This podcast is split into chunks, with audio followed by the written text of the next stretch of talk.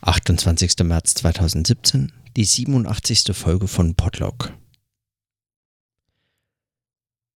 Heute ist mir eigentlich überhaupt nicht so nach Happiness als Thema.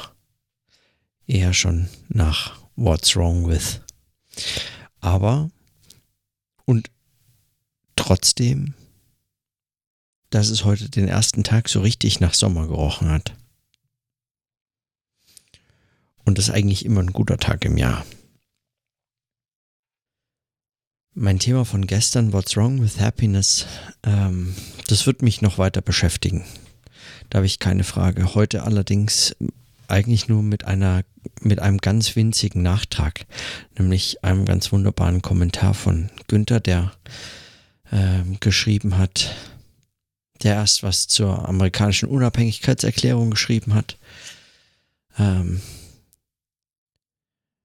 ein Zitat von Thomas Jefferson. Das Zitat lautet, We hold these truths to be self-evident, that all men are created equal and that they are endowed by their Creator with certain unalienable rights, that among these are life, liberty and the pursuit of happiness. Das ist kein Nebensatz für Amerikaner so, Günther. Er hat sich in deren Verhalten eingeprägt. Uns Europäer schreckt oft deren Fröhlichkeit, deren Positivität, die oft militant rüberkommt und deren Gehalt wir oft falsch lesen, auch eine Form regionalen Denkens. An der Stelle bin ich mir nicht ganz sicher, ob das ähm, ob das zählt. Also sagen, nur weil man etwas in die amerikanische Unabhängigkeitserklärung einschreibt, muss das noch nicht bedeuten oder vor allem vielleicht kann es das auch gar nicht bedeuten, ähm, dass es deshalb den Amerikanern in dieser Form und in keiner anderen auf ewig eingeschrieben ist. Mein Eindruck ist, dass wenn man den Beobachtungen Beispielsweise eben, wie ich jetzt in der letzten Folge kurz diskutiert hatte, von Adorno und Horkheimer ähm, irgendeinen Glauben schenken kann oder irgendetwas Überzeugendes denen abgewinnt, dann dass selbst für hehre Ziele äh, und äh, große Denkzusammenhänge, äh, weit mehr als nur bloße Ideen oder bloße Sätze irgendwo aufgeschrieben, es sogar eben für die Aufklärung was auch immer das im Konkreten je meint, aber selbst für die Aufklärung gilt, dass sie sich in ihr Gegenteil wendet. Also warum nicht gerade für ein amerikanisches Verständnis von The Pursuit of Happiness? Ähm, was das heißt, wie sich dieser, dieses, dieses Streben nach, ähm, nach Happiness in ihr Gegenteil, in sein, sein Gegenteil kehren kann das meine ich, ähm, habe ich äh, in der letzten Folge oder zumindest versucht eben anzudeuten. Und ich habe äh, den Eindruck, gerade, möglicherweise gerade auch Amerikaner sind ähm, davon nicht äh, befreit von diesen, von diesen Selbstwidersprüchlichkeiten, in die sich so ein möglicherweise gerade in die Verfassung eingeschriebenes äh, Ziel und eine solche Wahrheit also ein unentfremdbares, unenteignbares Recht. Eben das Leben, die Freiheit und äh, das Streben nach Happiness. Auch diese sind davon nicht befreit. Also, ich meine, man muss sich gar nicht die Happiness anschauen, man kann ja schon mal die Freiheit anschauen, inwiefern die dann jedem Einzelnen auch in den USA so ähm, unentfremdbar äh, als Recht äh, gegeben ist. Aber gut, ich glaube, äh, auch bin ich mir ziemlich sicher, dass äh, Günther da gar nicht viel widersprechen würde. Dass ich habe nur drüber nachgedacht, aber den eigentlich zentralen Teil fand ich dann den nächsten und richtig schön, äh, war nämlich äh, seine Bemerkung, die dann folgt und die lautet, aber etwas ganz anderes. Vielleicht wäre es einmal angebracht, genauso streng dialektisch über deinen Begriff von Strenge nachzudenken. Hallo, höre ich da nicht einen Savonarola, einen Büßer, einen, der sich für das letztendlich Gute kasteien muss, heraus, der die Leichtigkeit, Unbeschwertheit des Lebens verachtet, der meint, dem Strengen wird das Himmelreich geschenkt werden?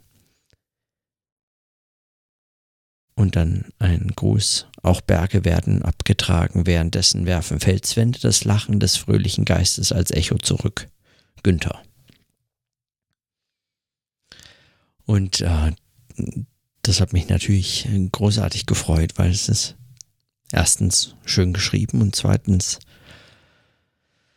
ähm, ja, ich habe drüber nachgedacht, äh, schon, ich hatte eigentlich auch schon gestern und vorgestern immer wieder drüber nachgedacht. Also nicht nur, es ging gar nicht, ähm, da ging es ja gar nicht um Happiness, da ging es um den Begriff der Strenge und über den habe ich selbstverständlich schon sehr oft nachgedacht. Aber gerade im Hinblick auf die Strenge und diese scheinbare Gegenüberstellung von Strenge und Happiness lohnt es sich da noch einen Nachtrag zu machen. Und zwar einfach nur der Hinweis oder die Notiz, dass ich selbstverständlich hier keine solche Gegenüberstellung für äh, angebracht halte. Strenge und Happiness so in der Form gegenüberzustellen, ähm, das halte ich für äh, nicht besonders gut möglich. ob in meiner, in meinen Zweifeln an, ob in meinen Zweifeln an der, sozusagen der Überzeugungskraft von jeder Form von Happiness und wie ich das gestern versucht habe, aufzu, äh, diese Fäden aufzuziehen beziehungsweise auszulegen. Also auch die Überlegungen von Happiness als eben Farce, als Perversion ihrer selbst und Happiness als eine mögliche äh, zu erreichende, aber uns äh, eigentlich in der in dieser Form vollkommen unmögliche Form, nicht einmal zu denkende Form. Ähm, ob man ob man dieses ein, diesem eine, eine, diesen Gedanken einer, eines Büßers, eines, sagen, eines, einer Selbstkasteiung, die äh, irgendeiner Form gegenüber der Happiness sich verweigert, weil sie ihr nicht traut, weil sie letztlich vermutet, nur der Büßer, nur der Sünder kann äh, auf dem Weg der Buße eben in das Himmelreich einkommen, äh, ein, einziehen, damit äh, also erst nachdem man genügend äh, Buße geleistet hat, sich kasteit hat und die Unbeschwertheiten des Lebens verachtet. Das ist natürlich ein Gedanke, der mir persönlich äh, schon sehr nahe liegt. Habe ich viel drüber nachgedacht, aber mein Argument gegenüber Happiness äh, kommt aus einer ganz anderen Richtung eigentlich. Und zwar, mein Eindruck ist, dass wenn man ähm,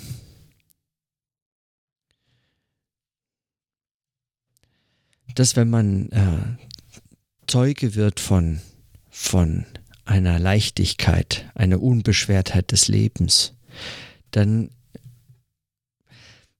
ich bin mir nicht sicher, wie allgemein man das formulieren kann, aber mein Eindruck, mein ganz, mein ganz persönliches Erleben ist in dem Fall das, dass ich sozusagen aus, aus äh, Mitgefühl oder wie, wie auch immer man das nennen möchte, mich dieser Unbeschwertheit oft einfach ähm, wie fremd gegenüber ähm, wahrnehme, weil man eigentlich nicht umhin kann zu sehen, wie unmöglich, abs absurd eine solche Unbeschwertheit ist, ja, angesichts, angesichts, ähm, weiß ich nicht, man könnte eigentlich hinschauen, wo man möchte, man muss gar nicht in die Ferne schweifen. Hier in Köln-Kalk, ich muss nur auf die Straße gehen und Und Unbeschwertheit ist ähm, schon, bleibt einem schon so ein bisschen im Hals stecken. Ob der Armut, der, ähm, der Ausgeschlossenheit vieler Menschen, die hier direkt äh, vor meiner Haustür sind, aber mal davon abgesehen auch angesichts, weiß ich nicht, jeglicher Form von Nachrichten aus äh, Syrien oder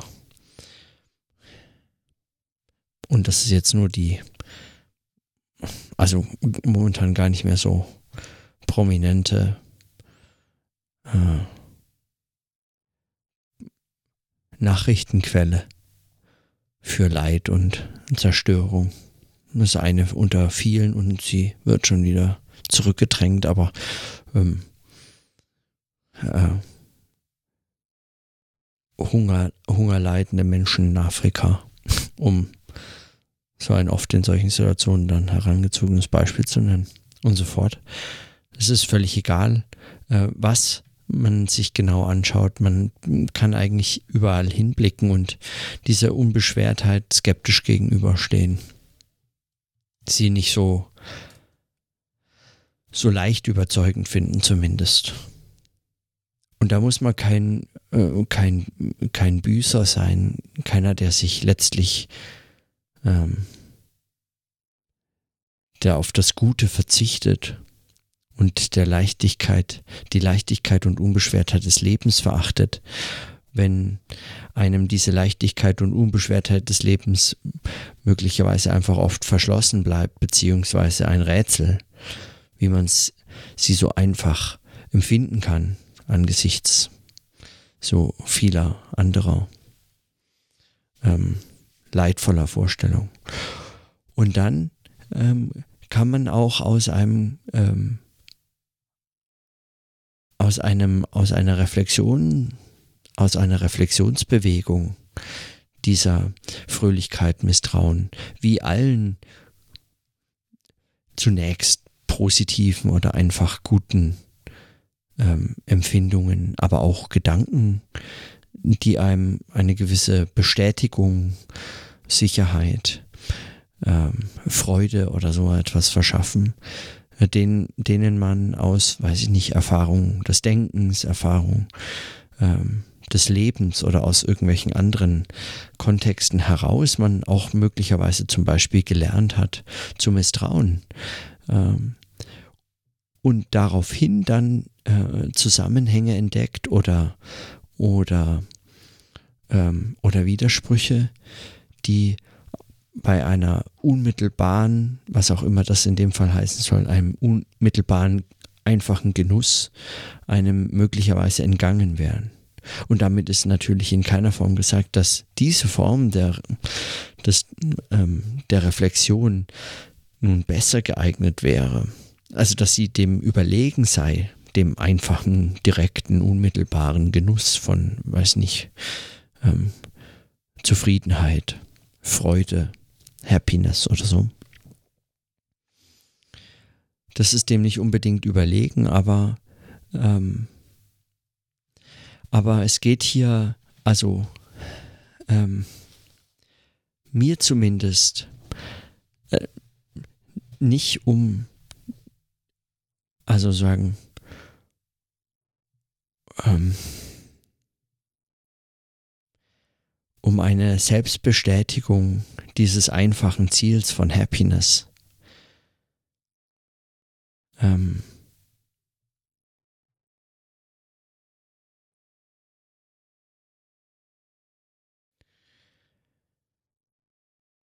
mein Eindruck ist, man muss kein Sünder und Büßer sein.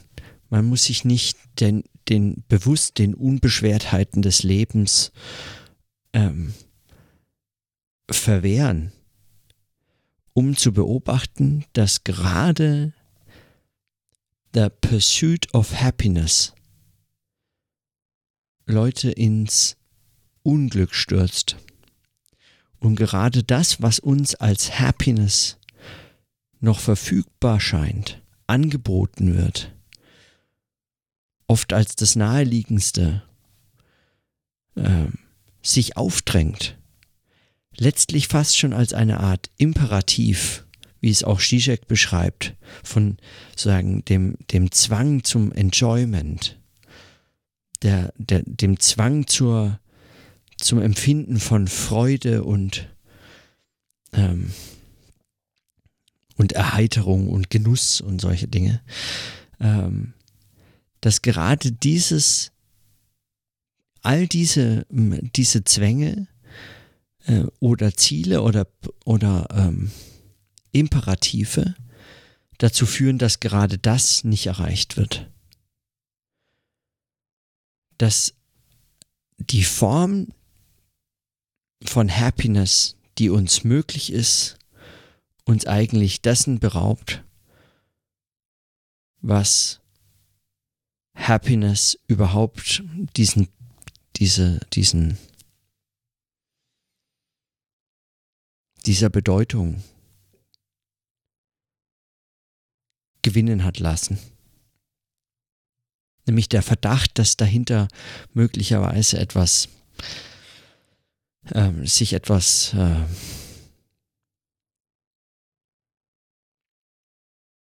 möglicherweise sich etwas, äh, weiß ich nicht, bedeutenderes, nachhaltigeres, keine Ahnung, wie soll man das formulieren?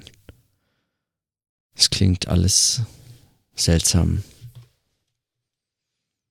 pathetisch und ähm, und äh, romantisierend oder was. Keine Ahnung. Das äh, läge mir fern. Ich habe keine Ahnung, wie ich das bezeichnen soll.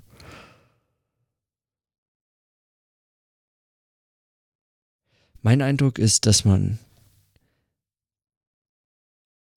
dass erstens sich Strenge und Happiness nicht ausschließen, auch Happiness und Ernsthaftigkeit nicht, sich nicht ausschließen.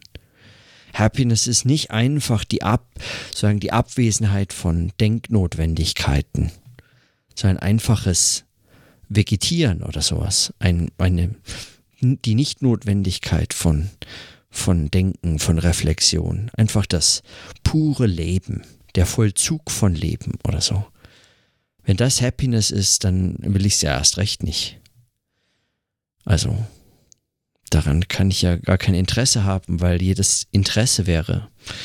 Ähm, also, und nicht mal, also, äh, das ist ja dann nicht mal, ähm, das ist ja dann nicht mal in irgendeiner Form philosophisch, spirituell, religiös, sonst wie noch weitergedacht, sondern das wäre ja dann, dann Also Strenge und Ernsthaftigkeit und Happiness schließen sich meines Erachtens überhaupt nicht aus. Und dass man es so hinstellen könnte, als, als müsste man, wenn man sich, wenn man Happiness gegenüber skeptisch ist oder sie mit Ernsthaftigkeit befragt, dass man sich sofort eigentlich letztlich einem ähm, äh, dem, dem, dem Vorwurf der innerweltlichen Askese äh, oder so aussetzt, dass man, dass man sich dem Vorwurf ausgesetzt sieht, also eigentlich kein Vorwurf von, von Günther, sondern eine, sagen, eine provokante Nachfrage und insofern funktioniert sie wunderbar und ich war ihm äh, sehr dankbar dafür. Aber, aber das sozusagen, wer der Happiness gegenüber Misstrauen hat, und zwar der Form der Happiness, die uns alltäglich ständig begegnet und die uns ständig in einen Zwang, äh, sie zu empfinden, zu suchen, zu verfolgen, wie als wären wir Jäger und sie die Beute und so, äh, als wäre sie der Sinn des Lebens, dem hinterherzulaufen, dass wir einfach nur unbeschwert leben könnten, als wäre irgendetwas äh, erstrebenswert an diesem unbeschwerten Leben, was auch immer das sein soll, wenn um mich herum, also unbeschwertes Leben ist in der Be äh, unter Bedingungen unserer heutigen Gesellschaft, unserer global, äh, ähm, unserer Weltgesellschaft, äh, die uns ständig Nachrichten von allen möglichen Gegenden der Welt äh, liefert, die uns zeigt, wie Menschen äh, an anderen Orten wohnen und so. Diese Unbeschwertheit des Lebens, die kann, die kann nur äh, empfinden, wer also in der Form nur und dauerhaft empfinden und äh, sich zum Ziel setzen, äh, wer gewillt ist mit aller Kraft, die ihm oder ihr äh, zur Verfügung steht und unter Aufbietung aller Willensstärke, äh, jede Empathie und jedes Mitgefühl auszublenden mit Menschen, denen es eben sehr schlecht geht, die leiden oder ähm, ja, die darunter leiden, dass es mir eben gerade nicht so schlecht geht zum Beispiel. Also lauter, also ich meine, ja. Und dass man, wenn man dieser Happiness gegenüber skeptisch ist, dass man dann, ähm, dass man dann zu einer Form von möglicherweise ungesunden Selbstkasteiung neigen muss.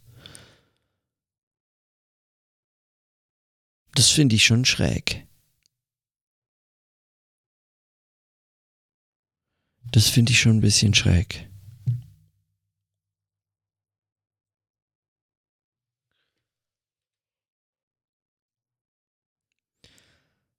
Und zugleich muss man diesen Überlegungen, also dem, was ich gerade gesagt habe, mindestens noch zur Seite stellen, was David Steindl-Rast in diesem TED-Talk, den ich gestern auch kurz erwähnt hatte, ähm, was er gesagt hat.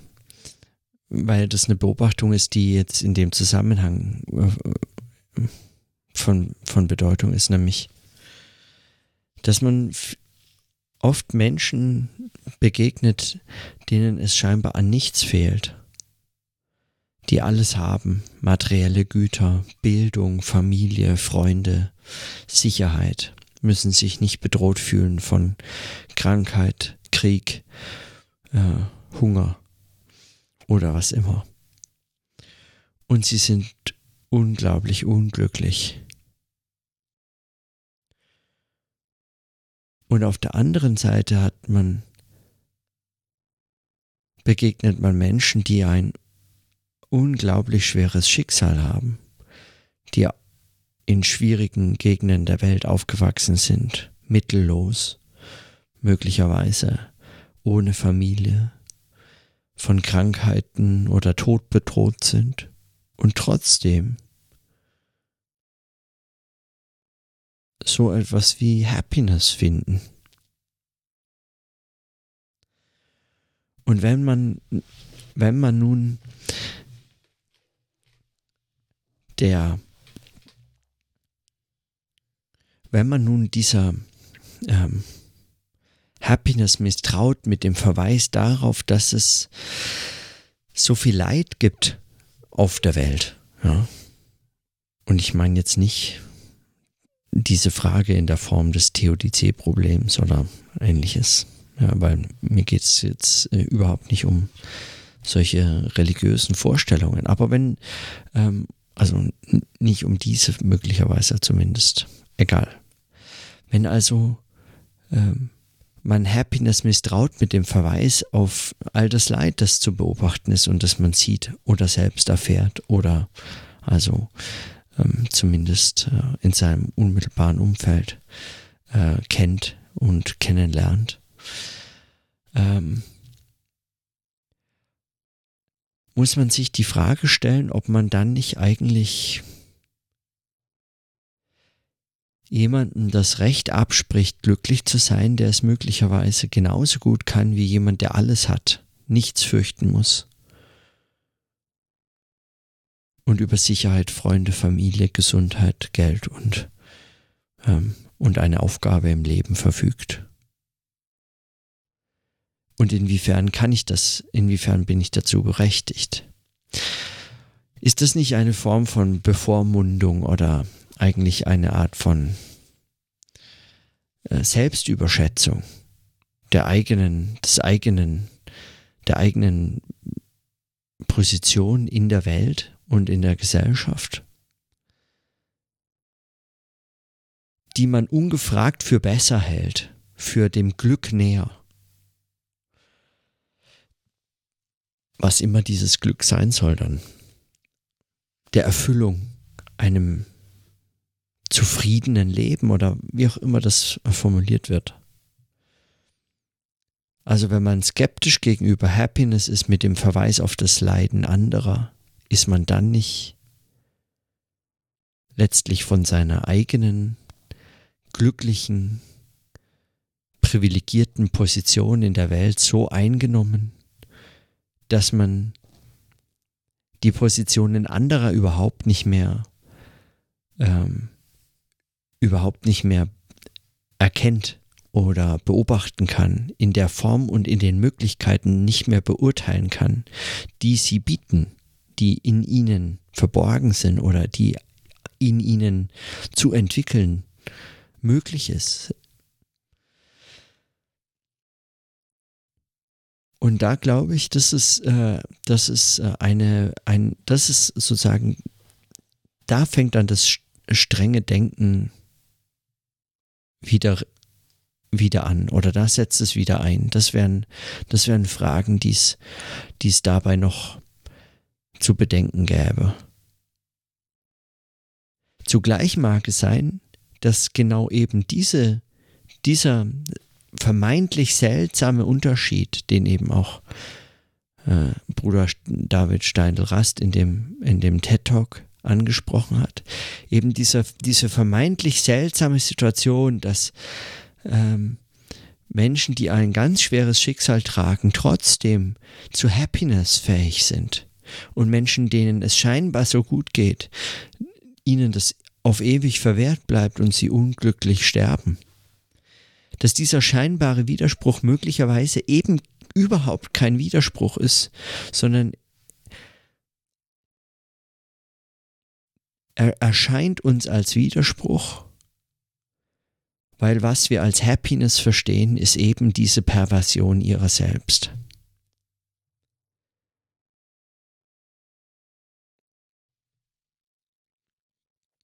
Nur wenn wir letztlich wirklich unser Dasein und unsere möglicherweise privilegierte Position in der Welt unser Leben so dermaßen überschätzen, dass wir es erstaunlich finden, dass es Menschen, die weniger besitzen, wen an anderen Orten der Welt leben, an denen wir nicht leben, die anders aufgewachsen sind als ich selbst, dass wir es nur so erstaunlich finden können, dass diese Menschen möglicherweise glücklich sind. Und darin zeigt sich letztlich eigentlich diese Widersprüchlichkeit des, des unser Verständnis von Happiness.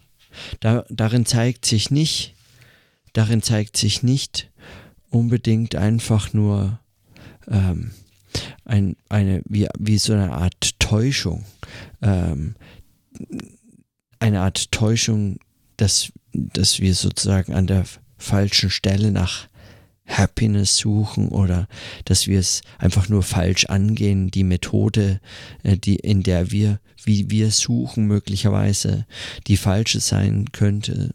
Also, dass wir unsere Besitztümer aufgeben müssen oder so, dass wir ähm, eben möglicherweise uns den weltlichen, äh, dem weltlichen einfachen Genuss entsagen müssten, damit wir überhaupt dorthin kommen. Also solche ähm, Schlussfolgerungen, die man daraus auch ziehen könnte, äh, liegen dann nicht nahe. Oder wie eben hier Steindl-Rast selber schlussfolgert, es geht hier ihm um Dankbarkeit, um Gratitude.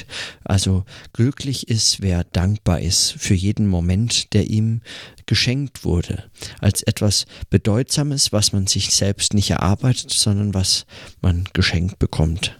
A gift freely given, äh, nennt er das. Aber darum geht es mir nicht. Also das kann er so sehen und äh, ja, manche mögen dem viel abgewinnen können. Ne? Mir scheint eher, dass, ähm, dass man, dass man nicht, nicht nur fragen können müsste, warum geht es eigentlich Menschen, denen es so offensichtlich weniger äh, privilegiert äh, die offensichtlich so weniger privilegiert sind, warum geht es denen so gut, sondern man müsste eigentlich auch fragen, warum geht es uns, die wir denken, wir sind der Happiness so nahe, äh, unter den Gesichtspunkten eben dieser Happiness so schlecht. Warum scheitern wir an genau dieser Vorstellung von Happiness? Und was, äh, sagen, was mich wieder zurückbringt zu der Frage, die umso berechtigter eigentlich scheint, wenn man eben sie so hin und her bewegt und in diese Widersprüche, mit diesen Widersprüchen konfrontiert. Und die Frage lautet nach wie vor, what's wrong with happiness?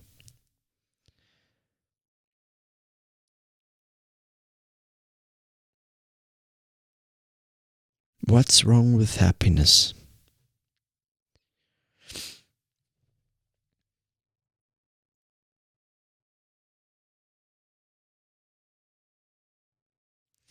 Um diese Frage überhaupt zu stellen, muss man kein Büßer sein. Da muss man keine innerweltliche Askese betreiben. Da muss man nicht irgendwie der Selbstkasteiung um der Selbstkasteiung willen frönen oder denken, dass nur dem Leidenden der das Himmelreich äh, offen steht.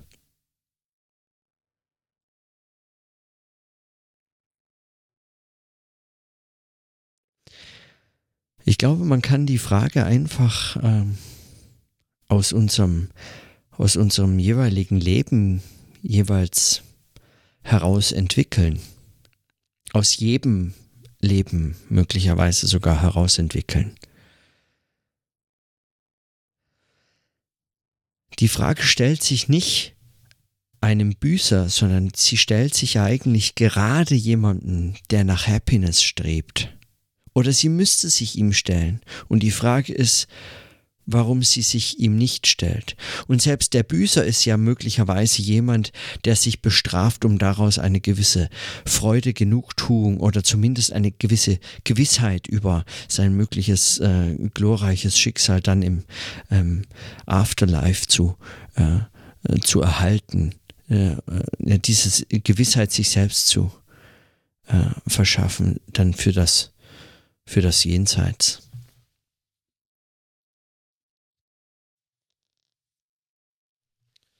Also gerade der Büßer ist eigentlich jemand, der, der dieser, dieser Logik noch vollkommen anhängt, wenngleich sie scheinbar auf den Kopf gestellt hat. Der Büßer strebt letztlich auch nach Happiness.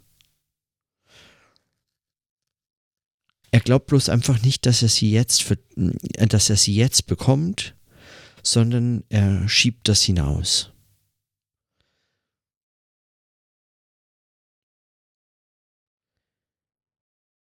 Das ist aber noch lange nicht die radikalste Frage, die man sich, die man sich stellen kann, würde ich meinen. Das ist überhaupt noch gar nicht.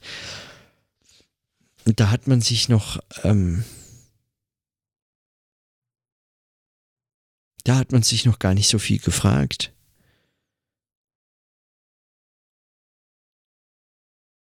Als Büßer kommt man da vielleicht gar nicht zu einer besonders klugen Frage, sondern dann kommt man eben zu Praktiken der Selbstkasteiung, der Entsagung, der Beschränkung, der Disziplinierung und sonstiges. Aber nicht viel weiter. Man kommt gar nicht dorthin zu fragen, was, what's wrong with happiness? Könnte da was falsch sein eigentlich daran? Man glaubt letztlich daran, aber, ähm, aber sozusagen nicht nicht jetzt, nicht für mich.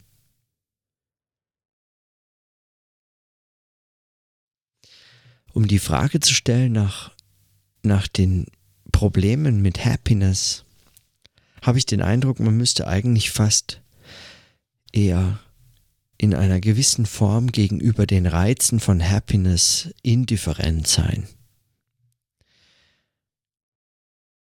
Ein gewisses Desinteresse einfach mitbringen an den, an diesen, an diesen, ja, an diesem eigentlich Unterfangen, the pursuit of happiness, diesem Streben nach Glück.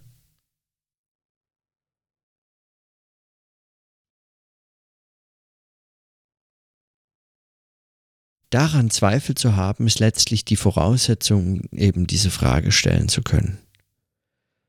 Und möglicherweise, und das war zumindest gestern meine These, deswegen ist dieser Kommentar natürlich von Günther noch, äh, also der würde sagen, je länger man ihn mitführt, umso, den kann man immer wieder reinholen und äh, neu sich ihm stellen letztlich ist ja erst dieser Zweifel etwas, äh, das uns möglich machen könnte zu erkennen, dass Happiness etwas sein mag, was uns in dieser Form, in dieser Gesellschaft äh, so überhaupt nicht. Im Gegenteil, wenn wir das verfolgen, sich uns einfach immer weiter entzieht und enttäuscht, wohingegen möglicherweise ein absolut kritisches Bewusstsein, ein, ein strenges Denken eigentlich letztlich äh, notwendig sein könnte, um, um sich dann einer Happiness, sich, sich nach einer Happiness zu fragen, die möglicherweise die, das radikalste, revolutionärste Prinzip überhaupt sein könnte. Die letztlich eine ganz andere Gesellschaft notwendig macht, eine in der sich auch, in der sogar möglicherweise eben diese hyperstilisierte, hyperaffirmative Hinwendung zum Individuum, zum Subjekt und seinem Verhältnis zur der Gesellschaft als was auch immer sich in Frage stellt. Hm. Also ich, ähm, ich belasse es bei den Überlegungen. Ich bin heute nicht weitergekommen, aber ich merke, wie mich dieser Kommentar zumindest eigentlich im Fragen bestärkt. Und gerade weil das so schön war, ich, also ich fand, ich, ich mochte ihn sehr. Ich mochte ihn sehr heute Morgen. Ich mag ihn immer noch, aber also auch wenn man ihn dann reinnimmt und dann eigentlich sich immer wieder ihm stellt und das versucht so ein bisschen zu bewegen, auch wenn das heute viel konfuser war als gestern, wo ich, wo ich, ähm, wo ich irgendwie den Eindruck hatte, mir gelang das eigentlich ganz gut, diese Fäden auszulegen. Heute dieses Fragen nach diesem, diesen Kommentar zu durchdenken eigentlich so ein bisschen sprunghafter war. Aber zumindest zum Schluss wurde das ja noch. Am Anfang war es so ein bisschen hm, na egal. Ich muss mal schauen, wie das weitergeht. Aber ich habe den Eindruck, ähm, also wichtig ist mir auf jeden Fall für heute notiert zu haben, dass ich der Überzeugung bin, dass Happiness und strenges Denken und Ernsthaftigkeit, dass das nicht in einem Widerspruch steht, zumindest nicht in dem Widerspruch zu der Form von Happiness, die ich überhaupt für irgendwas wert halte. Oder von der ich nicht weiß, was sie wert ist, weil sagen, sie mir vollkommen entzogen bleibt. Aber der Form von Happiness, der Ernsthaftigkeit und strenges Denken widerspricht, der kann ich nichts abgewinnen. Und dazu bin ich überzeugt, muss man kein Büßer sein oder keine Büßereinstellung haben oder sich selbst kasteien oder sonstige Dinge tun. Ja. Also, ich belasse es heute dabei. Und äh, dann bis morgen.